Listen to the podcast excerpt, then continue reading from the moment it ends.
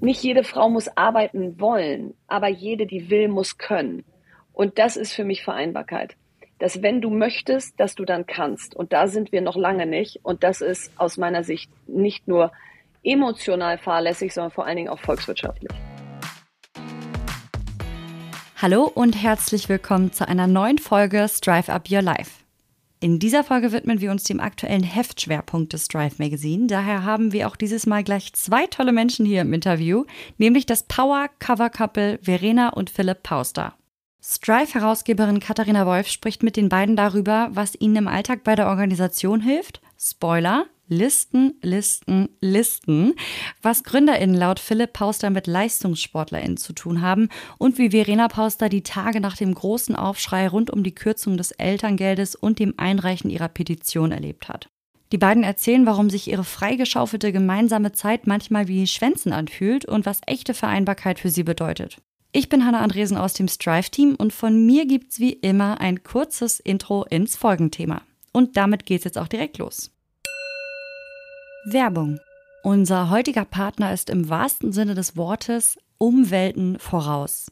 Als echter Ökostrompionier ist Lichtblick bereits seit 25 Jahren am Markt. Bei Deutschlands größtem Ökostromanbieter bekommt ihr 100% Ökostrom aus deutscher Sonnen- und Windenergie. Und mit dem Solarpaket von Lichtblick produziert ihr euren eigenen Strom für zum Beispiel eure Wärmepumpe oder euer E-Auto. Lust auf mehr gute Energie? Dann schaut auf lichtblick.de vorbei. Den Link findet ihr auch in den Shownotes.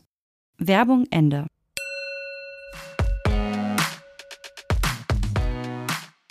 Wie ihr vielleicht schon wisst, widmen wir unsere aktuelle Ausgabe Strive dem Thema Vereinbarkeit und der Frage, können wir wirklich alles haben? Dafür zunächst ein paar Zahlen, Daten und Fakten aus unserem Dossier zum Thema. Ein großer Schlüssel für mehr Vereinbarkeit ist der Faktor Zeit. Laut einer Umfrage wünschen sich 97 Prozent der Beschäftigten nämlich mehr Zeit für sich selbst, 89 Prozent mehr Zeit für die Familie, 87 Prozent mehr Zeit für Hobbys, Sport und Ehrenamt. In Summe sagen 81 Prozent der Befragten, dass eine reduzierte Arbeitszeit ihnen helfen würde, diese Wünsche zu erfüllen. Das ist mit Sicherheit auch einer der Gründe dafür, dass etwa 11,4 Millionen Menschen in Deutschland weniger als Vollzeit arbeiten. Das ist fast ein Drittel aller Beschäftigten. Und ganz besonders trifft das die Frauen. 2021 war rund die Hälfte der arbeitnehmenden Frauen in Deutschland, also 48 Prozent, in Teilzeit angestellt. Bei ihnen liegen die Gründe dafür meistens im familiären Bereich. Im Jahr 2018 gaben knapp 46 Prozent der Frauen an, dass sie familiäre Verpflichtungen sowie die Pflege von Kindern oder Angehörigen davon abhalten würden, mehr zu arbeiten. Bei den Männern sagten das übrigens lediglich 10,2 Prozent. Und das ist letztlich nicht nur auf individueller Ebene fatal, sondern auch für unsere Wirtschaft. Man geht nämlich davon aus, dass auf dem deutschen Markt bis 2035 mindestens 5 Millionen Erwerbstätige fehlen werden. Und wenn der Arbeitsumfang von Frauen in Teilzeit nur um 10 Prozent angehoben werden würde, entspräche das sage und schreibe 400.000 zusätzlichen Vollzeitstellen. Kleine Notiz am Rande, das soll nun natürlich nicht heißen, dass wir jetzt alle in Vollzeit arbeiten müssen.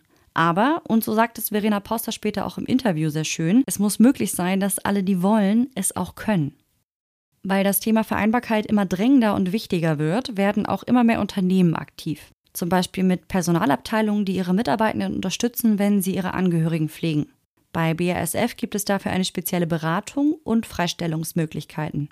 Aber auch beim Thema Familienplanung gibt es immer mehr Unterstützung von Firmen. Beim Getränkeunternehmen Innocent gibt es acht Tage bezahlten Urlaub bei einer Kinderwunschbehandlung geschenkt. Spotify, Apple und Facebook finanzieren Mitarbeiterinnen sogar das Einfrieren von Eizellen. Von der Bundesregierung hingegen gab es in den letzten Wochen und Monaten in Sachen Vereinbarkeit allerdings ein paar wirklich fatale Signale. Da haben wir zum Beispiel die Blockade der sogenannten Kindergrundsicherung, die vor allem Familien vor Armut schützen soll und Sozialverbände, Kinderschutz und Familienorganisationen schon lange fordern. Oder die Kürzung des Elterngeldes bzw. die Einsparung. Denn für Paare mit einem Einkommen von mehr als 150.000 Euro im Jahr soll es zukünftig kein Elterngeld mehr geben, um dem gekürzten Haushaltsentwurf für das Familienministerium gerecht zu werden. Aktuell liegt diese Grenze bei 300.000 Euro, also mal locker dem Doppelten. Wenn ihr das bereits wusstet, habt ihr mit großer Wahrscheinlichkeit auch von der Petition unserer heutigen Talk-Gästin gehört. Verena Pauster startete diese nämlich in einer Nacht- und Nebelaktion, um Stimmen gegen die geplante Kürzung zu sammeln und konnte dafür bereits in wenigen Tagen mehrere hunderttausend Menschen mobilisieren. Dem vorausgesetzt ist natürlich eine entsprechende Reichweite, denn Verena Pauster ist eines der bekanntesten Gesichter der deutschen Startup-Szene. Sie gründete unter anderem den Kinder-App-Entwickler Fox Sheep und die Ada Learning GmbH und ist außerdem Initiatorin der Initiative Stay on Board. 2020 erschien ihr Buch Das neue Land und im vergangenen Jahr übernahm sie gemeinsam mit fünf Co-Gründerinnen die Frauenmannschaft des FC Victoria Berlin. Außerdem hostet sie gemeinsam mit Lea Sophie Kramer, die übrigens ebenfalls bereits Drive Cover Woman war, den Podcast Fast and Curious. Ende dieses Jahres stellt sich Verena Pauster zur Wahl als Vorsitzende des Bundesverbands Deutsche Startups. Die Entscheidung gilt dabei allerdings nur als Formsache. Zusammen mit ihrem Mann Philipp Pauster ziert sie die aktuelle Ausgabe des Drive Magazine. Philipp Pauster ist Founder und CEO von Thermondo, dem größten Heizungsinstallateur Deutschlands mit Sitz in Berlin. Sein Unternehmen hat über 800 MitarbeiterInnen und erreichte 2022 einen Umsatz von 100 Millionen Euro. Thermondo hat namhafte InvestorInnen an Bord, etwa Holzbring Ventures, Rocket Internet und Eon Venture Capital. Zuvor hatte Pauster Clean Venture gegründet, eine MA-Boutique, die große und mittelständische Unternehmen bei Transaktionen im Bereich der dezentralen Energieversorgung berät. Philipp Pauster ist übrigens auch ehemaliger Basketballprofi und spielte unter anderem in der zweiten Bundesliga. So, und bevor ich jetzt in das Interview mit Strive-Herausgeberin Katharina Wolf rübergebe, hier noch ein kurzer Hinweis. Natürlich geht es im Interview auch über Verenas Umgang mit den Reaktionen auf ihre Elterngeldpetition sowie den aktuellen Stand des Geschehens. Wichtig dabei zu betonen ist, dass das Gespräch mit der Juli stattgefunden hat, also kurz bevor es die offizielle Petition für die Bundesregierung über die 50.000er Marke geschafft hat. Und die war nötig für eine Anhörung im Petitionsausschuss. Die nächsten Schritte liegen jetzt darin, konkrete Lösungsvorschläge zu entwickeln, alternative Sparpotenziale zu identifizieren und mit ExpertInnen zu sprechen. Eine Anhörung im Petitionsausschuss kann jetzt auch in Kürze erfolgen. Das Team rund um Verena Pauster hofft auf eine Anhörung kurz nach der Sommerpause des Bundestags.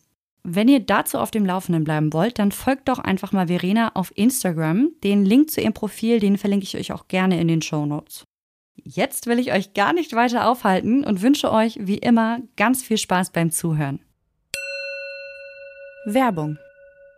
Bevor wir richtig einsteigen, habe ich heute eine absolute Hörempfehlung für euch. Und zwar den Podcast Digitale VorreiterInnen von Vodafone Business. Da hört ihr jede Woche spannende Geschichten rund um das Thema Digitalisierung. Zu Gast sind unter anderem UnternehmerInnen, die offen über ihre persönlichen Erfahrungen zu dem Thema berichten. Bisherige Gäste waren zum Beispiel Philipp Westermeier von UMR, Frenzi Kühne von Edding oder Johannes Kliesch von Snox.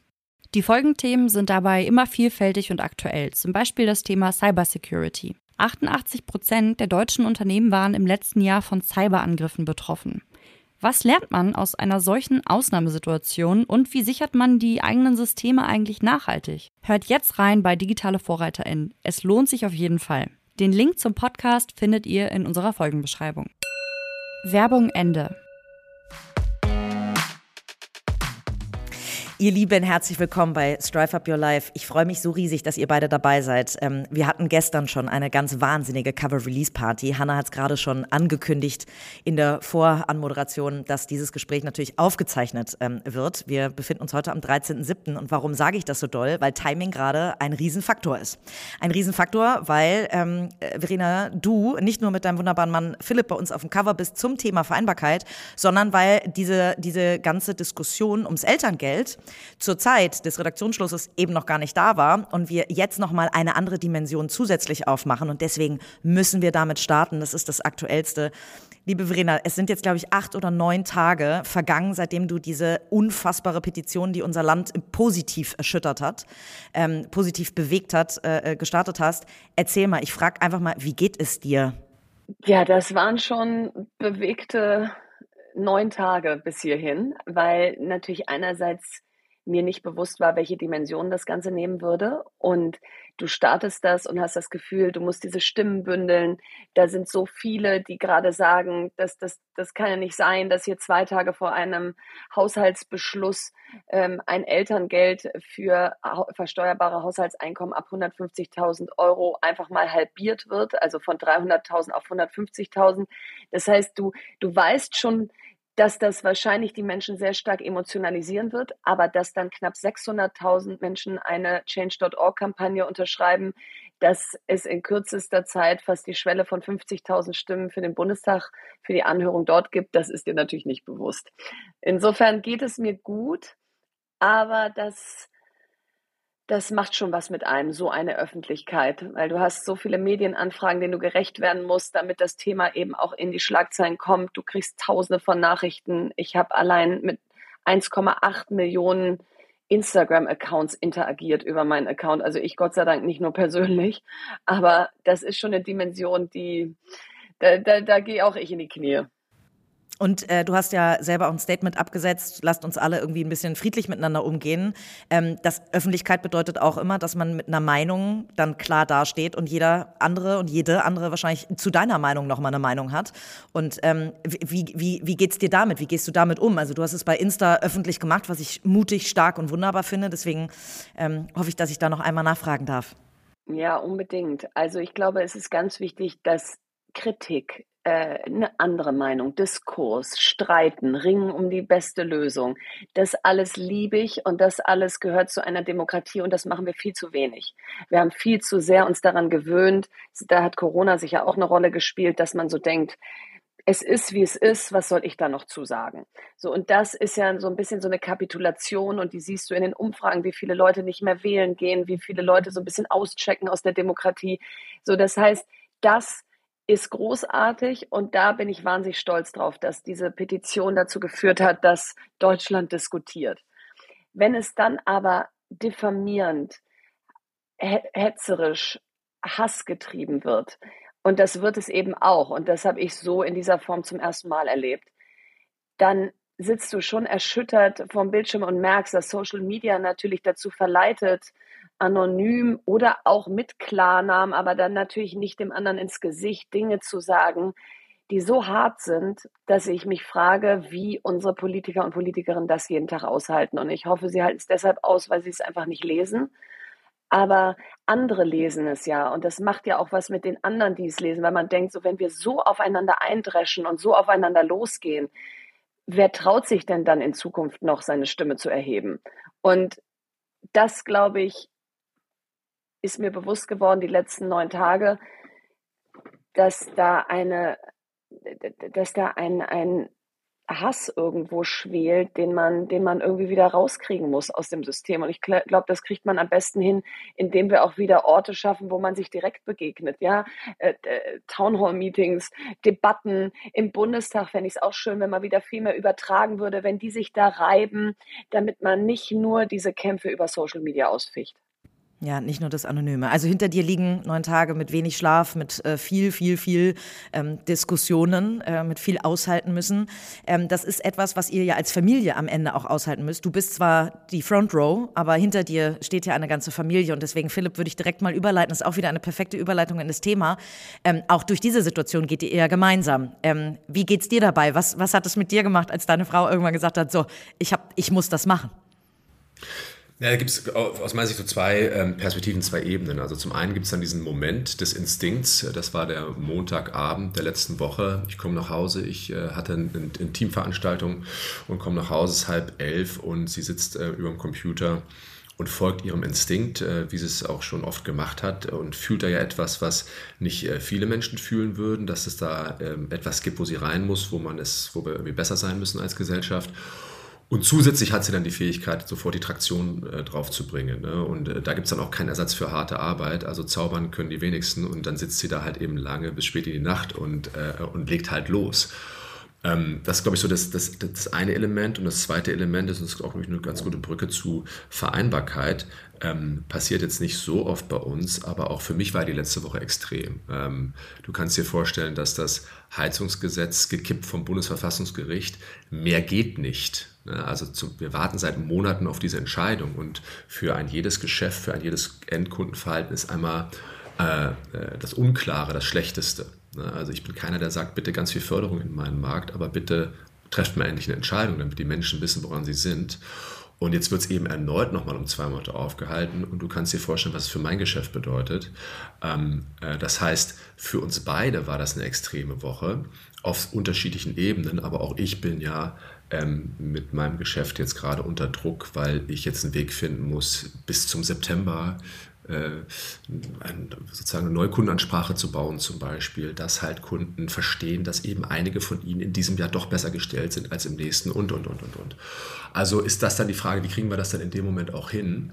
Ähm, und ähm, das kriegen wir, ich glaube, wir werden ja noch, glaube ich, drüber sprechen heute, äh, glaube ich, oft gut hin. Aber es gibt auch Momente, wo es dann natürlich super tough ist, weil wir halt beide auf 120 Prozent laufen.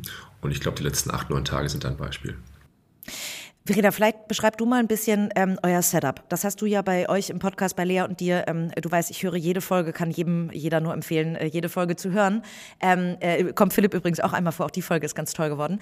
Ähm, das war jetzt äh, der Werbepart für euren äh, Podcast quasi. Wie, ähm, beschreibt mal euer Setup quasi. Ähm, wie, wie stellt ihr euch auf, damit das ist jetzt die absolute Extremwoche, aber auch jede andere Woche bei euch ist ja nicht easy peasy. Nee, das stimmt. Also einmal ist, glaube ich, wichtig, ähm, we are in this together. Ja, also wir haben ein ganz klares Verständnis davon. Wir haben vier Kinder und für uns beide ist es der Anspruch, dass wir da ähm, nicht nur ihnen gerecht werden sollen, sondern dass wir auch beide wahnsinnig gerne mit ihnen Zeit verbringen. Also es ist jetzt auch nicht nur ein Hin- und Herschieben von Verantwortung, sondern es ist auch, dass jeder einzelne von uns sagt, so da habe ich jetzt äh, richtig Lust drauf, das übernehme ich.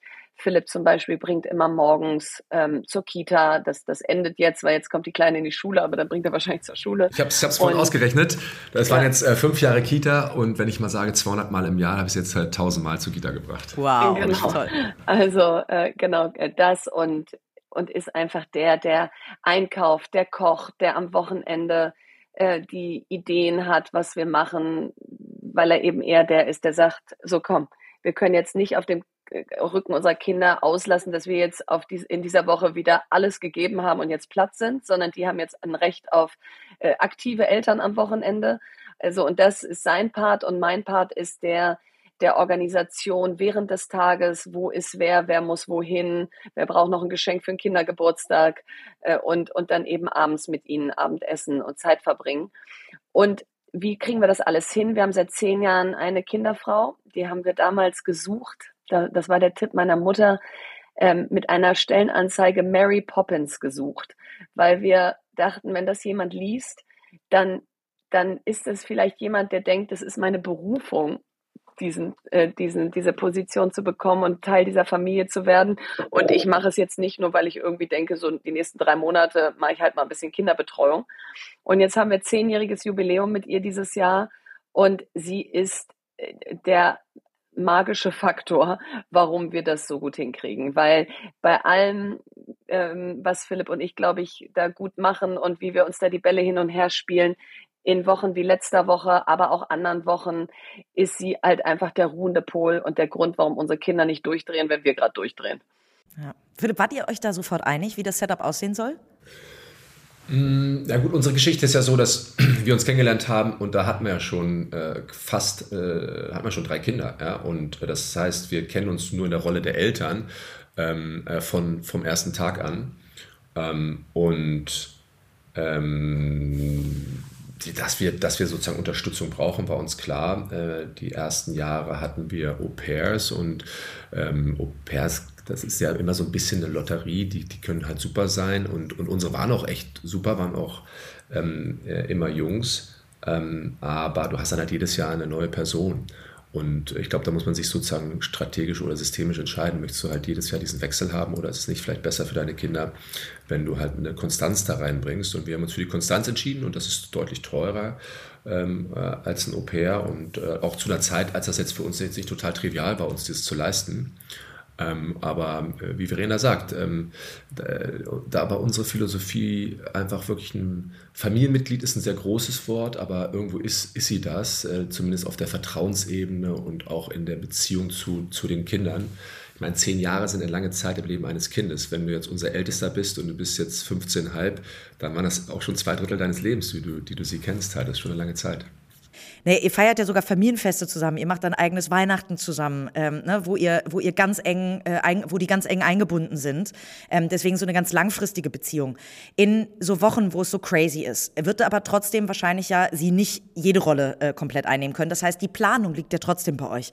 Und ähm, wenn man äh, den Podcast von Verena hört, Verena ein bisschen kennt, weiß man, Verena kann ganz gut planen ähm, äh, und hat mich äh, äh, fürs nächste Heft zu einer wunderbaren Headline ähm, inspiriert, nämlich Kanban im Kopf. Ähm, Verena, erzähl mal ein bisschen oder ihr beide gerne zusammen. Wie plant ihr? Wie schafft ihr das, ähm, dass ihr tatsächlich, das sind ja schon verschiedene Streams, die ihr da zusammenbringen müsst in eine Welt. Wie plant ihr und wie zieht ihr es dann auch durch? Also zum einen, und da, da werden alle die grinsen, die mich schon immer kennen, also besonders meine Mutter und meine Schwester, die wissen einfach, ich liebe Listen. Also ich habe schon als kleines Mädchen Listen geschrieben, weil und, und da standen dann auch immer so banale Sachen wie Duschen drauf, einfach nur damit man es abstreichen kann. Also ich liebe Listen, wo man dann ganz viel abstreichen kann und deswegen schreibe ich Listen, ich überlege die Woche, wer ist wann wo. Wir haben ein, eine Kreidetafel in der Küche stehen. Da sind oben äh, die, die Bilder und die Namen unserer Kinder, ähm, weil, weil, weil es einfach süß aussieht, man irgendwie sie alle vier dann mal so vor Augen hat und die Wochentage und dann steht, wer ist wann wo, weil das kannst du dir bei so viel Sportarten und so viel Dingen, die anstehen, immer gar nicht alles merken. Und also da habe ich schon auch eine große Freude dran. Deswegen manchmal heißt es ja, zu Recht, ähm, Männer nehmen irgendwie einen Großteil der Mental Load auch nicht und das stimmt. Aber diesen Teil der Orga, da muss ich schon auch fairerweise sagen, den mag ich auch schon ziemlich gerne. Also da, da fühle ich mich jetzt nicht als Opfer, dass ich den auf meinem Schreibtisch habe.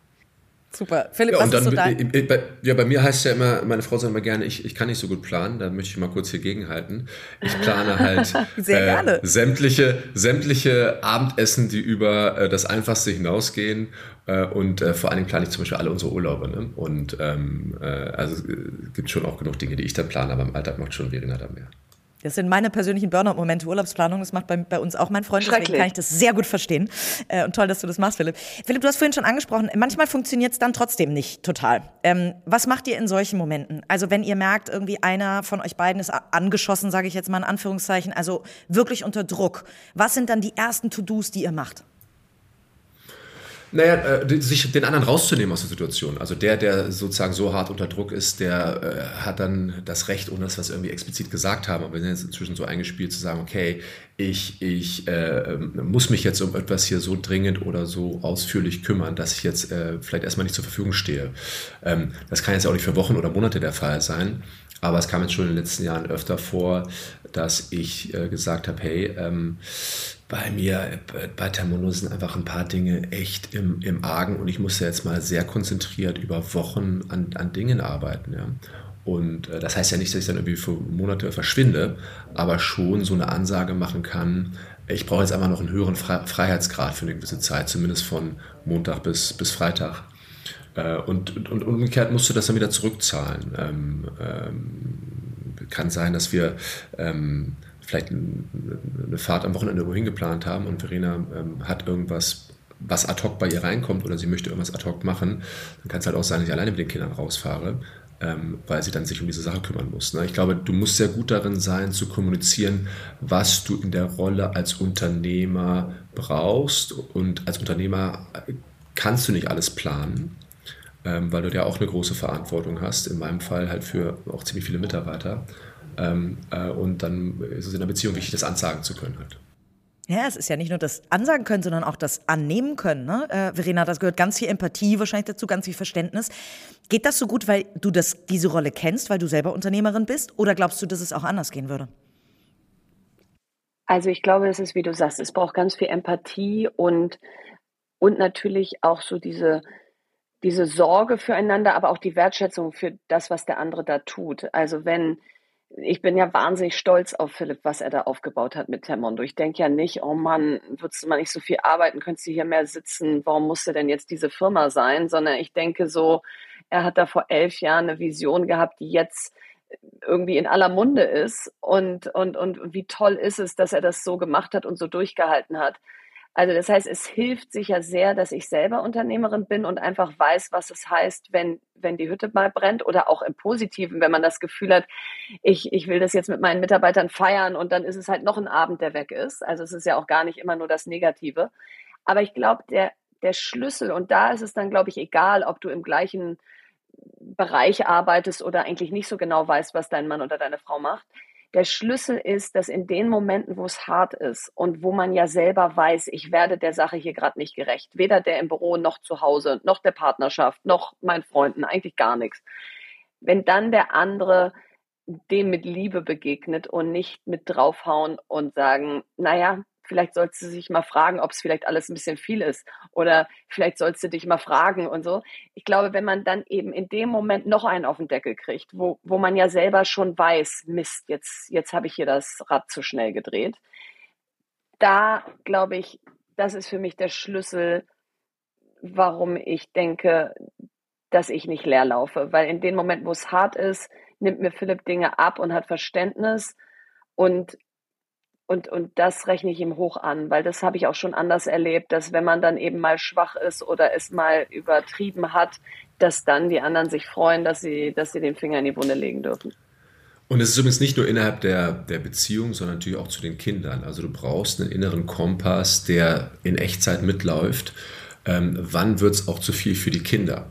Und wenn ich jetzt meine drei Rollen nehme, Unternehmer, Ehemann, Vater, dann ähm, braucht es schon die Fähigkeit oder die, das Verständnis, dass du natürlich in keinem der drei Bereiche zu lange in den roten Bereich gehen darfst. Ähm, und äh, bei mir ist zum Beispiel so, ähm, äh, dass ich mich wirklich dreimal prüfe, ob ich auf ein Abendevent gehe. Man wird ja zu 150 Dingen eingeladen und wenn ich merke, ich muss es gerade äh, mal wieder oder immer noch ähm, extrem viel äh, geben im Unternehmen und ich muss einfach mal länger arbeiten, dann äh, sage ich auch kurzfristig Dinge ab, auch wenn ich vielleicht irgendwie in der Folgewoche am Dienstag irgendwo eingeladen wäre oder so. Ich sage, nee, es geht nicht. Ich muss meine Kinder mal wieder sehen.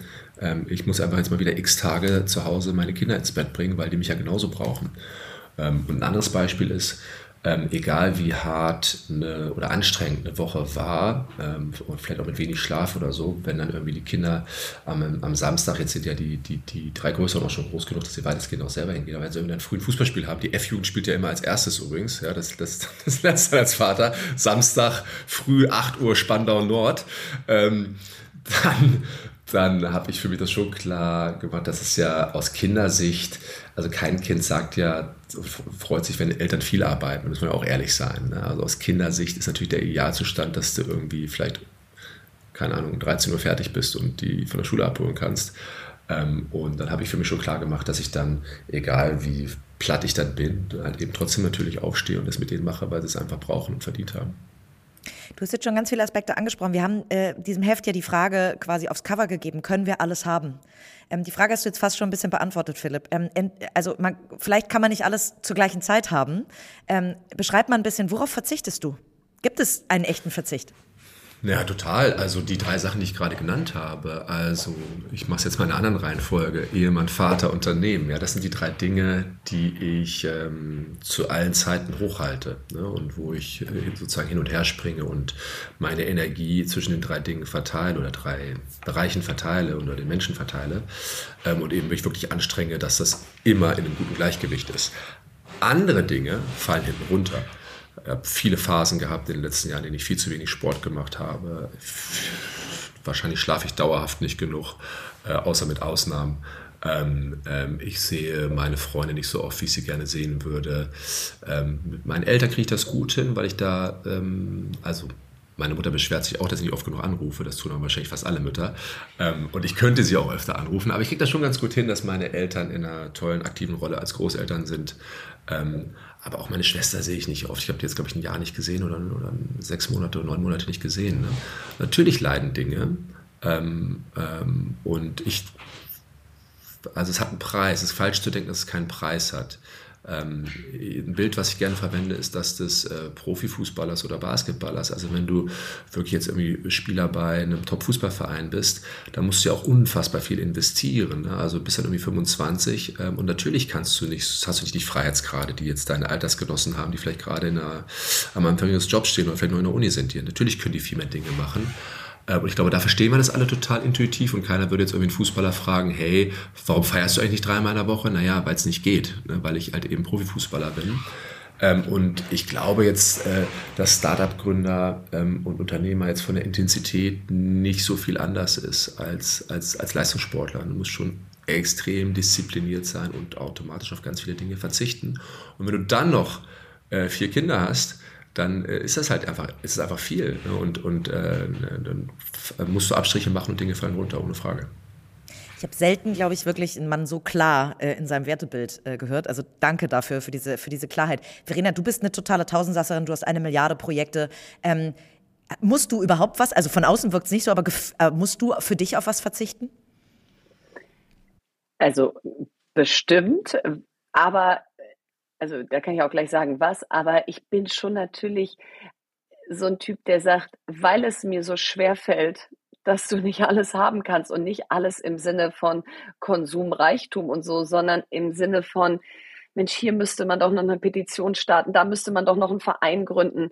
Den Bundesverband Deutsche Startups ist so eine tolle Rolle. was kann man da wieder voranbringen?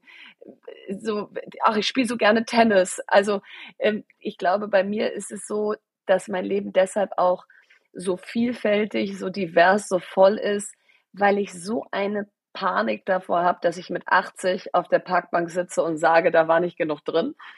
Und, und ich bin einfach. Ich glaube, die Panik so können wir dir nehmen. Ja, ich, ich, absolut. Ich laufe gegen die Uhr an, aber ich, und mein Vater war genauso. Ich frage mich manchmal, wo, woher kommt's? Und der hat auch immer viel zu viel in einen Tag reingetan. Und ich, ich glaube, ein Stück weit bin ich so und ein Stück weit ist es natürlich auch ein wahnsinniges Privileg, so viel machen zu können. Und natürlich, was kommt zu kurz? Also, ich liebe es, mit meinem Mann abzuhängen und, und wir schaffen so alle drei, drei, vier Monate mal so einen halben Tag auszubüchsen und zu sagen, so jetzt komme ich mit zu dir ins Büro, also das dann bei uns ausbüchsen, ja. Oder, äh, oder wir, weiß ich nicht, fahren, äh, spielen Tennis morgens oder wir fahren irgendwie auf der Spree für zwei, drei Stunden oder so. Das passiert selten, aber wenn es passiert, denke ich so, Mann, wir sind doch eigentlich Unternehmer und Unternehmerin geworden, um diese Freiheit zu haben, auch mal sowas machen zu können. Gönnen wir uns natürlich eigentlich nie, aber wenn es passiert, denke ich so, oh, das hätte ich so gerne öfter. Und natürlich auch die, Zeit mit den Kindern, dass man gar nicht so während der Woche, das ist gar nicht so meine, mein, mein Sweet Spot, sondern so lange Wochenenden, Urlaube, voll auskosten, also Schulferien. So da denke ich immer so, wenn man mehr Zeit hätte, dann würde ich das so gerne tun. Und eigentlich ist das ja gaga, wenn man drüber nachdenkt. Also es ist wirklich so, wenn wir, also ich würde jetzt mal sagen, es ist nicht alle drei Monate, ich glaube es ist eher alle sechs Monate, dass wir einmal so bis 11 Uhr morgens, nachdem die Kinder in der Schule in der Kita sind, nochmal frühstücken. Und dann denken wir wirklich, das fühlt sich so an wie Schwänzen. Ich weiß nicht, ob du ja. das jemals gemacht hast, Katharina. Ich war ja ein un ungehorsamer Junge in der Schule und natürlich habe ich ab und zu mal geschwänzt. Und ähm, äh, äh, das ist das gleiche Gefühl. Ja, nur ist es eigentlich totaler Wahnsinn, dass ich irgendwie als äh, 47-jähriger Mann ähm, äh, denke, dass ich was Heimliches gerade mache. Und das darf eigentlich nicht sein, wenn man drüber nachdenkt. Ja, ja. ja total. Aber schon eine Verena, sehr hohe ähm, Arbeitsethik. Ja. Ich habe äh, dir gestern eine Frage gestellt und habe im Nachhinein fast ge äh, gedacht, bin ich eigentlich in die gleiche Bias-Falle äh, getappt, dass ich äh, wieder dich frage, sag mal, ähm, wie ist das eigentlich? Als Frau kann man es irgendwie nur falsch machen. Wie, bist, wie, wie sind Leute dir begegnet? Ähm, dass du eher schneller wieder zurück in den Job bist, dass du vielleicht entweder ein Jahr gemacht hast oder nicht. Also du kannst es als Frau ja nur falsch machen. Wenn du keine Kinder kriegst, ist auch falsch. Ähm, ich würde jetzt einfach mal Philipp fragen. Sag mal, Philipp, ähm, wirst du sowas eigentlich auch gefragt? Also oder wird überhaupt sich äh, darüber, also du wirst wahrscheinlich gefragt, wie machst du das alles? Aber wirst du mal ähm, äh, irgendwie gefragt, ist das genau die Rolle, die du, die du haben willst? Ähm, oder wirst du auch kritisiert wirst du deinen Kindern du, gerecht? Wirst du deinen Kindern gerecht? Ähm, wirst du auch mal kritisiert dafür, dass du eine erfolgreiche Frau hast, dass du selber ein Unternehmen führst, dass du selber nicht vielleicht in die Care-Arbeit gehst? Also gibt es da Bewertungen in deine Richtung? Äh, überhaupt nicht. Also ähm, das ist ja äh, blöd, wie, wie, wie einfach kannst du sagen. Also du kriegst ja keinen Fame dafür.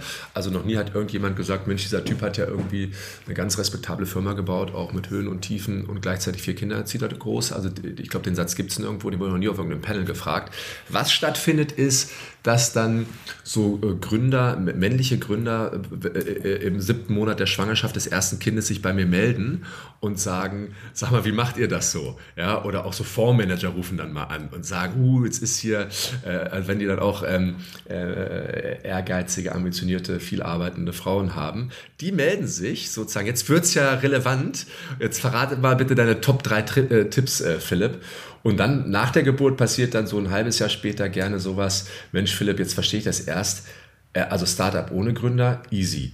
Äh, ohne Kinder easy. Aber Startup mit Kindern, wow, das ist ein ganz anderes Spiel. Ne? Weil auf einmal ist ja was in deinem Leben, was einfach so wichtig ist, was auch dir wichtig ist, dass du halt eben nicht einfach nur äh, äh, durcharbeiten kannst. Ne? Und äh, also gerade wenn du jetzt frühphasig bist, aber auch wenn das Unternehmen größer ist, hast du irgendwie eine Herausforderung. So, dann kannst du ja, wenn du keine Kinder hast, äh, einfach alles reinschmeißen, was du hast. Aber wenn du Kinder hast, ähm, gibt es halt einfach irgendwann mal ein Limit halt. Das kannst du mal kurz machen, aber eben nicht dauerhaft. Und die nächste Ebene ist dann, ähm, natürlich alle, die die Kinder haben, die noch nicht zur Schule gehen, die verbringen dann äh, gerade jetzt seit Corona gerne mal irgendwie zwei Monate im, im Süden, wenn es hier richtig grau und kalt ist. Und das ist dann der Moment, wo dann Verena und ich sehr neidisch sind und sagen, ach Mensch, äh, äh also wenn ich dann so am 9. Januar bei minus ein Grad und leichten Nieselschneeregen ins Büro laufe und es ist alles grau, dann denke ich so, okay, ähm, so keine schulpflichtigen Kinder hat, glaube ich, auch einen Vorteil. Wie, wie immer im Leben, das äh, Gras auf der anderen Seite des Sounds und so. Ähm, Verena, welcher aber Vorwurf? Zu deiner, hm? Genau, aber Katharina, dann nur eingehakt. Also ich glaube, Rabenvater hat jetzt noch nie jemand gedacht oder gesagt. Ja. ja. ja. Welcher Vorwurf hat dich am meisten genervt? Was hat dich am meisten genervt an Beurteilungen, Verena? Ähm, am meisten nervt mich so dieses, äh, dich sieht man ja überall. Weil das für mich so erstens suggeriert, das sei ein Selbstzweck. Also die Leute würden denken, das sei ein Selbstzweck, dass ich überall bin, weil ich das irgendwie toll finde, überall zu sein. Und es suggeriert so, dieses omnipräsent, was vielleicht, wenn man es einem Mann sagt, total positiv ist, aus, sie sind ja gerade omnipräsent oder so, hat bei dieser, bei einer Frau für mich immer so den Unterton aus, kümmere dich doch mal eher um deine Kinder oder um ähm, das, was wirklich wichtig ist im Leben. Und da kann ich schon eher damit umgehen, wenn jemand sagt, sag mal, sehen deine Kinder dich eigentlich auch noch? Also das finde ich jetzt gar nicht so schlimm weil ich da einfach sehr klar darauf antworte. Auf dieses, du bist ja gerade überall, weiß ich immer gar nicht, was soll ich sagen. Also überall bin ich nicht, aber da, wo es mir wichtig ist, das stimmt, da bin ich.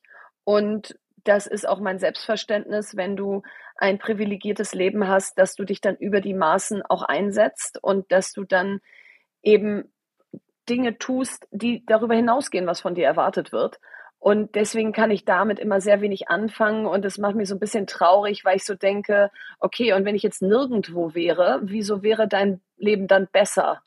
Also das hat auch so, so ein bisschen auch bei dieser Petition, wenn es dann Gegenwind gab aus, naja, jetzt engagierst du dich dafür, aber hättest du dich auch mal dafür und dafür. Und dann denke ich so, also hätte ich diese Petition nicht gestartet, wären diese anderen Bereiche auch kein bisschen besser gelaufen. Wäre keinem das Licht weggenommen. Und, und das ist eben immer so mein Bild. Je mehr besonders auch Frauen in Führungspositionen vordringen, überall sind, desto besser. Die nehmen sich gegenseitig nichts weg. Es ist natürlich auch ein bisschen das Social Media Phänomen. Ne? Also in den letzten zwölf Monaten, seitdem wir auch mit vollem Hochdruck in der, die Wärmepumpe skalieren und das ja auch dieses Riesenthema ist. Also, also wer hätte jetzt auch gedacht, dass die letzten sechs Monate das Thema Heizung so prominent hätte werden können, äh, jemals, ja. Und das heißt, über uns, uns als Thermon und damit über mich als Person wurde auch viel geschrieben, aber halt eben natürlich in der, in der Presse halt. Ne? Und ähm, die, die, die, Gott sei Dank ist der Journalismus frei und die einen schreiben äh, super und die anderen schreiben kritisch äh, und das soll ja auch so sein. Ich glaube, was, was Verena halt erlebt, ist eben zusätzlich natürlich in den Social Media Kanälen. Da geht es ja auch in beide Richtungen. Und ich glaube, die Petition der letzten Woche ist da ein schönes Beispiel. Wahnsinnig viele Menschen sind wahnsinnig positiv. Wir haben es, glaube ich, auch gestern Abend erlebt, dass da ja schon mit ihr auch einfach Hoffnung verknüpft wird und deshalb gibt es ja auch einfach Menschen, die immer wieder sagen, bitte geh in die Politik, äh, nicht komplett versteht, wie brutal dieses Geschäft ist, ähm, äh, welche, welchen Preis man da wirklich nochmal zahlen würde. Ähm, äh, und da gibt es aber halt eben auch die, und das ist schon das Social Media Phänomen, und das hast du ja am Anfang auch gesagt, das ist auch schade, weil wir müssen da irgendwie diesen Hass aus dem System nehmen. Äh, das ist schon brutal. Ne? Also die Sprache, die da geschrieben wird, mein lieber Herr Gesangsverein, ähm, das tut nicht Not und das bringt uns auch wirklich nicht weiter. Äh, bitte anderer Meinung sein, ja, aber es scheint mir schon so zu sein, dass dieses schnelle Tippen und mal schnell auf den Knopf drücken ist zu leicht und nicht jeder ist dann doch qualifiziert, ein Sender zu sein. Und ich frage mich schon, was habt ihr manchmal noch in eurem Leben zu tun, wenn ihr so viel Negatives in so eine Wortmeldung reinpackt, äh, äh, ohne eine Alternativlösung zu bieten. Ja, also Kritik ist immer super, aber auch so führe ich das Unternehmen. Ähm, äh, bitte nicht nur das Problem beschreiben, sondern auch dann an der Lösung arbeiten.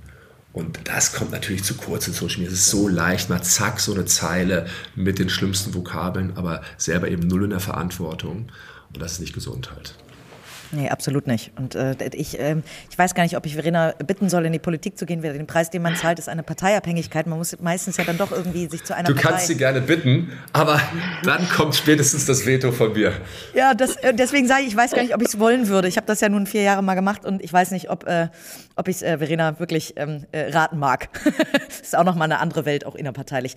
Verena, du hast dich auch dafür entschieden. Vereinbarkeit ist ja nicht erst seit gestern oder seit acht Tagen jetzt auf, deiner, ähm, äh, auf deinem Bildschirm äh, ganz weit oben. Äh, nicht nur, dass du es lebst, sondern du hast dich auch immer dafür engagiert. Warum ist Wirtschaft, für, äh, warum ist Vereinbarkeit so ein Wirtschaftsthema für dich? Also Vereinbarkeit ist für mich deshalb wirklich eins der Hauptwirtschaftsthemen dieser Zeit, weil wir bis 2035 acht Millionen Fachkräfte nicht haben und die können wir uns nicht backen. Wir kriegen zu wenig Kinder, 1,53 pro Frau. Das ähm, kann in keinem Maße das kompensieren, wie unsere Gesellschaft überaltert. Und es verlassen jetzt die Babyboomer in Massen den Arbeitsmarkt und es kommen eben weniger nach. Das heißt, wir haben eigentlich drei Möglichkeiten. Diese acht Millionen, wir werden sie nicht auffüllen können, aber an ihnen was zu drehen. Und das erste ist eine moderne Zuwanderungspolitik. Deswegen war ich ein großer, war für mich ein großer Moment, dass das Fachkräftezuwanderungsgesetz jetzt gefühlt seit nach Jahrzehnten durch den Bundestag gegangen ist, vor zweieinhalb Wochen, was eben so kanadisches Punktesystem mäßig es möglich macht, außereuropäisch viel leichter einzuwandern und hier zu arbeiten. Das zweite ist Bildung, Ausbildung. Wie bilden wir viel mehr aus für das, was wir brauchen in den MINT-Fächern, in den technischen Fächern, ähm, IT, Handwerk, Erzieher, Erzieherinnen, Lehrkräfte, Pflege, haben wir viel zu wenig. Und da eben auch mal so einen volkswirtschaftlichen Masterplan zu machen, wie machen wir diese Ausbildungsgänge oder Studiengänge interessanter, ähm, wie, wie subventionieren wir sie vielleicht auch durch Steuervergünstigung? Ja. Es gibt andere Länder, die also es macht aus meiner Sicht volkswirtschaftlich keinen Sinn, dass Erzieher, Erzieherinnen Steuern zahlen oder Pfleger, Pflegerinnen. Das ist der einfachste Mechanismus, sofort eine Sogwirkung zu erzeugen. Ähm, und ich glaube, irgendwie in Corona-Zeiten mal irgendwie am Balkon zu klatschen ist eine Sache, aber einfach mal zu sagen, Leute, ihr zahlt keine Steuern bei uns, weil ihr seid so brutal wichtig, ist eine andere Sache. Genau. Und dann zum Thema Vereinbarkeit, Punkt drei, Frauen. Fünf Millionen Frauen in Deutschland arbeiten nicht und von denen geben 40 Prozent an, dass sie es nicht tun aufgrund von fehlender Kinderbetreuung. Und die Bertelsmann Stiftung hat für dieses Jahr erhoben, 380.000 Kitaplätze fehlen. Das heißt, du hast in diesem Land nicht die Wahl, zu ganz oft gehe ich überhaupt wieder arbeiten, weil du dir die private Kinderbetreuung nicht leisten kannst und die staatliche nicht flächendeckend und in ländlichen, ländlichen Regionen oder Ballungsgebieten dann noch weniger vorhanden ist. Und wenn wir es nicht schaffen, diese 850.000 Frauen, die eigentlich arbeiten wollen, in den Arbeitsmarkt zu bringen, weil wir ihnen Betreuung geben und ihnen aber auch die Wertschätzung als Gesellschaft geben und nicht diesen Titel Rabenmutter oder so, dann wird es ganz, ganz schwer. Und deswegen ist mein Standpunkt immer, jede Frau, nicht jede Frau muss arbeiten wollen, aber jede, die will, muss können. Und das ist für mich Vereinbarkeit dass wenn du möchtest, dass du dann kannst. Und da sind wir noch lange nicht. Und das ist aus meiner Sicht nicht nur emotional fahrlässig, sondern vor allen Dingen auch volkswirtschaftlich. Und dann so ein Rückschritt jetzt, wie mit der, äh, wie mit der geplanten genau, Elterngeld. Das schlägt dann ja. in die komplett falsche genau. Kerbe, weil dieses genau. Elterngeld war nie als Sozialleistung eingeführt, sondern immer als Lohnersatzleistung, um Akademikerinnen äh, sozusagen äh, den Geburtenrückgang zu stoppen in, dieser, in diesem Bereich. Und das ist jetzt 2023 kein bisschen wichtiger, äh, kein bisschen unwichtiger geworden als 2006, als es eingeführt wurde. Ja, ist ja übrigens äh, äh, relativ klar auch statistisch zu sehen. Ich habe ja in ein paar Ländern schon gelebt und unter anderem in Schweden. Und in Schweden, die Schweden treffen ganz bewusst als Volkswirtschaft, als Nation die Entscheidung, extrem viel in Betreuung und Bildung zu investieren. Äh, die investieren sehr wenig in Gesundheit. Ne? Also es ist genau andersrum wie bei uns. Wir investieren wahnsinnig viel in Gesundheit ähm, und haben ein ultra großzügiges Gesundheitssystem, bei denen ist es genau umgekehrt. Und du siehst einfach, dass sie äh, ich meine, es sind 2,3 oder 2,4 ähm, Geburten pro, pro Frau hinbekommen. Und damit haben die kein Alterungsproblem. Äh, wir haben irgendwie 1,4, 1,5 äh, Geburten pro Frau und damit haben wir ein Alterungsproblem in der Gesellschaft. Und das ist so ein fundamentales, großes Thema, dass es schon verwundert, und es ist auch mathematisch relativ trivial, das zu verstehen, warum es eine Relevanz für uns, für unsere Zukunft hat. Es ist schon, es ist schon verwundert, dass man überhaupt irgendeine Maßnahme macht, die da sozusagen erwehrs gegenarbeitet. Absolut. Die letzte Woche war ein absoluter Rollercoaster für euch beide. Ähm, wisst ihr jetzt schon, wie eure nächsten zwei, drei, vier Monate aussehen? Jetzt geht es erstmal, glaube ich, in Urlaub, aber ähm, wisst, also wie, wie, spon wie spontan mögt ihr euer Leben auch und ähm, wie viel Plan braucht ihr, damit es aufgeht? Also wir wissen, dass wir jetzt drei Wochen Sommerferien vor uns haben und auf die freuen wir uns so sehr. Also jeden Tag viermal gucken wir uns an und sagen, oh mein Gott, wird das schön. Äh, das heißt, das ist jetzt das Einzige, finde ich, was geplant ist. Was nach den Sommerferien, wie es da weitergeht, steht für uns beiden ein bisschen in Sternen. Also es wird diese hoffentlich die Anhörung im Bundestag geben. Das wird aber auch dann noch so richtig weitergehen bis Dezember bei mir, das Thema und die anderen Sachen ja eh alle auch. Und bei Philipp hängt es eben auch davon ab, wie schnell jetzt ähm, die Politik dieses Gesetz liest, für das sie jetzt nochmal Aufschub bekommen haben, damit dann da mal endlich eine Entscheidung fällt. Also ich würde sagen, wir sind immer relativ wenig geplant und fahren auf Sicht. Ja, also ich bin äh, ultra hochoperativ unterwegs in diesem ganzen Jahr schon, weil wenn dein Markt äh, auf ein Fünftel schrumpft im Vergleich zum Vorjahr, dann ist das natürlich brutal. Da musst du ja schon fünfmal besser werden, äh, um den, deinen dein, dein Absatz zu halten. Und äh, wir werden, äh, wir haben super viel erreicht und werden besser, aber wir sind nicht fünfmal besser geworden. Ne? Das heißt also, äh, dieses, ähm, ich, ich, also ich mag es jetzt nicht als Unternehmer, dass ich über Policymaking spreche und es ist aber faktisch so, dass natürlich dieses Gesetz eine Riesenrolle für die Nachfragesituation bei uns ähm, hat. Das soll jetzt ja Anfang September gehört werden und das, damit ist das dritte Quartal ähm, eines, wo wir einfach uns durchhasseln müssen als Unternehmen und dann äh, wird das vierte Quartal schon geprägt sein, so dieses Gesetz zum ersten, ersten kommt, dann schon von einem Nachfrageschub für, für das folgende Jahr. Und deshalb ist dann der Fokus voll äh, sozusagen getting ready for 2024. Ähm, und äh, das, das ist sozusagen die Tamondo-Ebene. Auf der, auf der privaten Ebene ähm, habe ich dann immer schon so nach, äh, am Spätsommer kriege ich mal so ein bisschen Panik. Ich bin ja, obwohl ich Heizung mache, ein totaler Sommermensch und liebe 30 Grad plus. Ja, das, das, das heißt, ich kriege dann schon, wenn der Schatten ein bisschen länger werden, kriege ich immer schon so leichte Panik und hoffe, dass wir dann vielleicht noch ein bisschen zum Tennisspielen kommen, zumindest irgendwie jedes Wochenende ein, zwei Mal, äh, solange der Sommer das noch hergibt halt. Sehr, sehr cool. Also es werden auf jeden Fall bewegte sechs Monate. Ihr seid dafür gefühlt so gerüstet wie kein anderes Paar, wie keine andere Familie. Deswegen ähm, mache ich mir gar keine Sorgen um euch. Trotzdem, wenn jetzt da draußen ganz viele zuhören, ähm, wie kann man euch am besten unterstützen? Philipp möchte ja vielleicht auch noch eine Petition starten oder so.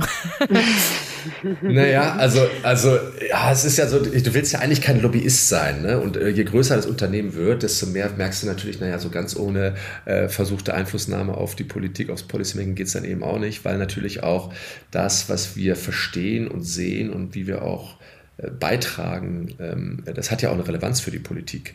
Ähm, ähm, äh, ich bin der einzige Installateursvertreter im Wärmhuppengipfel von Robert Habeck, den er vor einem Jahr einberufen hat. Da ist die nächste Ausgabe witzigerweise an meinem Geburtstag. von daher braucht es keine Petition, sondern wir können da direkt sprechen. und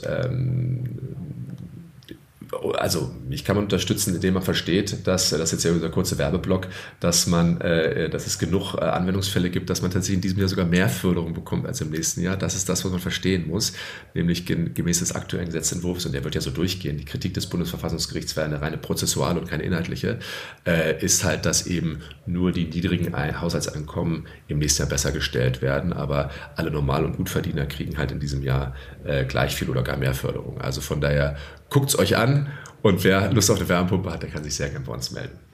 Das ist sehr gut. Finde ich sehr in Ordnung, dass du das äh, so klar sagst. Verena, wie geht's bei dir? Also jetzt in den nächsten zwei, drei Wochen wahrscheinlich noch sehr bunt, aber wie kann man, ähm, äh, wie kann man dich unterstützen? Wie kann man die Petition, die Bewegung, würde ich sagen, unterstützen? Also ich glaube, die Petition wird hoffentlich sehr bald über die 50.000 Stimmen kommen. Die ist dann damit durch. Ich glaube, Menschen unterschätzen immer, wie viel es mir bedeutet, wenn sie zu mir hinkommen, wenn sie mich sehen und einmal irgendwie, sie müssen nicht alle Danke sagen oder du bist toll, sondern einfach mir zeigen, dass es was bringt, was ich da versuche zu bewirken. Und das muss jetzt gar nicht nur auf diese Petition bezogen sein, sondern auch auf digitale Bildung, wo ich mich ja sehr engagiere oder eben viele Bereiche, auch im Bereich Menschenrechte sehr aktiv und Social Media Likes das sind gar nicht so meine Währung, sondern ich mag es, wenn man in der persönlichen Begegnung das Gefühl hat, man erreicht Menschen, man man verändert was in Köpfen, man macht sie vielleicht ein bisschen mutiger. Sie werden zum Teil vielleicht auch mal übermutig, was ich ja, oder übermütig, was ich ja sehr gerne mag, wenn wir äh, einfach mal über uns hinauswachsen. Und das sind eigentlich meine schönsten Momente. Das heißt, ihr nervt mich nie, wenn ihr mich irgendwo seht und sagt, ähm, ich wollte mal einmal Hallo sagen und ich höre euren Podcast oder ich habe jetzt ein Unternehmen gegründet oder ich habe jetzt eine Petition unterschrieben oder so. Das gibt mir das Gefühl, dass es echt ist, was wir da machen und nicht einfach nur so eine digitale Blase Blase, in der wir uns da alle aufhalten. Dann sage ich jetzt mal stellvertretend für unsere Community, die euch das gestern sehr doll gezeigt hat. Dir ganz viel Dank äh, für, deine, für dein Engagement bei diesem sehr wichtigen Thema, äh, Verena. Und euch beiden äh, ganz viel Dank für diese wahnsinnig tollen Insights. Es ist so erfrischend und schön, dass ihr so ähm, offen redet, so ehrlich redet und uns so ein bisschen reinlasst, um Best Practices äh, für uns alle zu generieren. Jeder, jeder und jeder da draußen hat jetzt bestimmt was mitgenommen. Also deswegen vielen, vielen Dank euch. Ähm, ein gutes Durchhalten. Haltet durch, sagt uns, wie wir unterstützen können.